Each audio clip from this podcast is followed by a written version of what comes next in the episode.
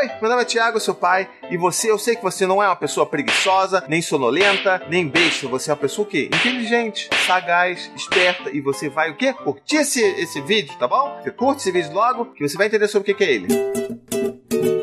Bom, esse vídeo que eu queria falar com vocês é tipo, uma grande reflexão sobre o que, que a gente entende sobre rótulos e qual é o impacto dele nos nossos filhos, sejam eles os rótulos positivos ou os rótulos negativos. Mas só depois dos recadinhos do paizinho.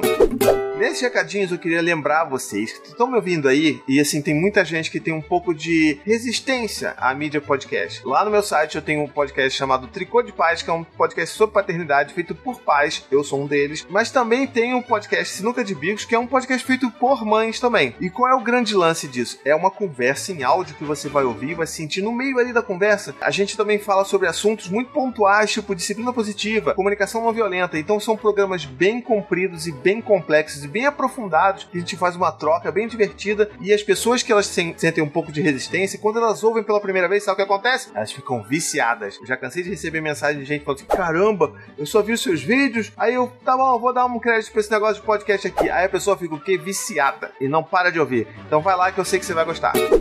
Então vamos lá, vamos começar sobre rótulos. E não é rótulos, obviamente, de, né, de alimentos. São os rótulos que a gente coloca nos nossos filhos, mesmo que de maneira inconsciente, tá bom? E esses rótulos, na verdade, eles funcionam também como grandes prisões para nossos filhos. Tenta lembrar aí agora. Pensa um pouquinho na sua infância. O que, que as pessoas mais falavam que você era quando você era criança? Ana. Eu era muito tudo. Caramba, que rótulo, hein? Hugo, o que, que te falavam quando você era criança? Me falavam que eu era desastrado. Olha só, Sabe o que, que falavam pra mim? Que eu era inteligente. Mas que eu também era desastrado e quebrava tudo. É, isso aí comigo, inteligente. Você era... falou que você era bom em tudo. Não, é porque eu... Isso não é nem Mas... rótulo.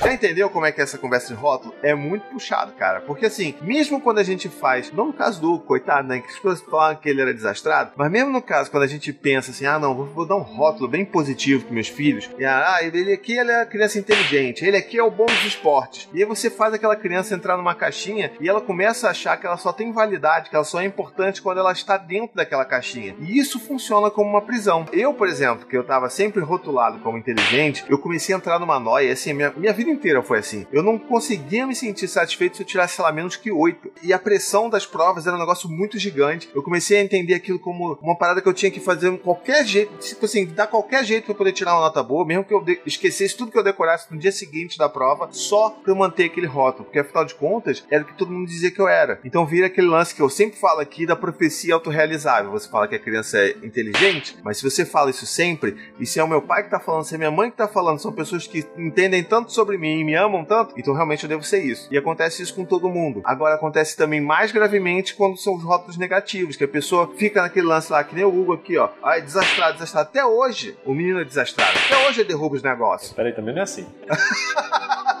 a gente fica nessa prisão, cara, e a gente não consegue sair dela porque a gente acha que isso é, é, é, o que define a gente. É você ser desastrado, é você ser bagunceiro, é você ser preguiçoso. Quantos de vocês estão aí me ouvindo agora, me assistindo, não vão reconhecer que o rótulo de vocês quando vocês eram crianças e até hoje, porque isso persiste na vida adulta, é que você, sei lá, era preguiçoso, ou teimoso, ou comilão, atentado, então endiabrado, cara, isso é até pesado demais com rock, entendeu? A gente fica nessas prisões. Então, às vezes a gente até pensa assim: ah, poxa, eu vou falar que meu filho é inteligente, eu vou incentivar ele a estudar. Nada disso, cara. Você vai aprisionar o seu filho, ele vai achar que ele não tem valor nenhum, que ele é o cocô do cavalo do bandido, se ele tira uma nota baixa. E aí, como é que a gente faz então? A gente não dá rótulo nenhum. E a criança que já tem essa, essa preconcepção do que, que ela deve ser ou do que, que ela precisa fazer para se sentir amada e pertencente? Você tem que começar a observar os sinais do seu filho. Se, por exemplo, uma criança que tem um rótulo de inteligente, você começa a perceber que ela tá muito nervosa, muito ansiosa perto das grandes provas ou na relação com o estudo em si, você tem que começar a entender que ela precisa de uma ajuda para se libertar daquele rótulo. Então, tipo, filho, olha só, eu sei, você é muito inteligente, eu sei que você gosta de estudar, mas ó, você tem que entender que às vezes a gente não vai tirar notas boas, às vezes a gente vai ter um dia ruim, tem algumas matérias que você não vai gostar de estudar. Então,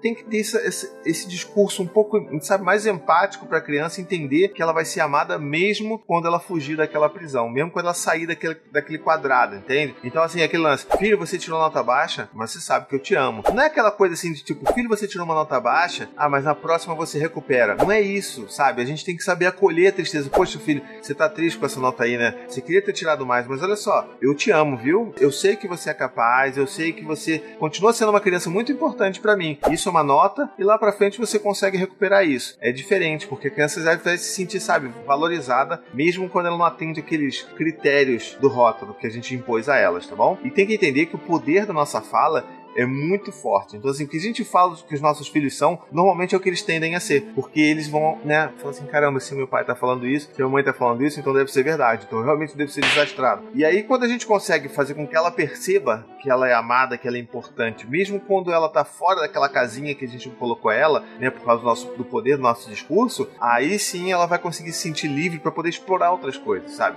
Isso acontece muito, por exemplo, com irmãos. Tem, tipo, normalmente você vai botar um que vai ser o rótulo do, do inteligente o outro que vai ser o rótulo do engraçado. E aí as crianças vão ficar presas nesse negócio para sempre, sabe? Então, às vezes, você fala assim: Ô filho, olha, você é muito inteligente, mas você também é engraçado, você sabe contar umas piadas legais. E você bota pro outro também a mesma coisa: olha, você é engraçado, mas eu sei que você consegue também, você, você também é inteligente e tal. Então, passa a misturar as pessoas, e aí cada um sai do seu papel e cada um pode ser livre para explorar o que, né, as suas, suas potencialidades máximas. Tá, então agora eu queria saber de você aí o que tipo de rótulos que vocês colocam nos filhos de vocês, que tipo de papéis você deixa seus filhos ocuparem, como é que a gente pode desconstruir isso neles, tá bom? Como é que a gente pode ajudar eles a se libertarem desse negócio, tá bom? E se você também se sentir preso com algum rótulo, deixa aqui, vamos conversar que a gente também se ajuda. Bom, espero que você tenha gostado desse vídeo. Espero que a gente comece esse ano de 2018 com muitos vídeos bacanas e supimpas. Não esqueça de curtir, comentar, compartilhar, espalha para todo mundo e também conheça lá a minha campanha de financiamento coletivo, tá legal? Um beijo, até a próxima e tchau, tchau. To the 25 senators who just voted against U.S. veterans and their families, you flip flopped, voted no on the Honoring Our Pact Act. You know it provides medical help to vets, makes amends to veteran families who lost children to recklessness. You voted yes just days ago. Why the flip flop? Don't put politics ahead of vets and their families.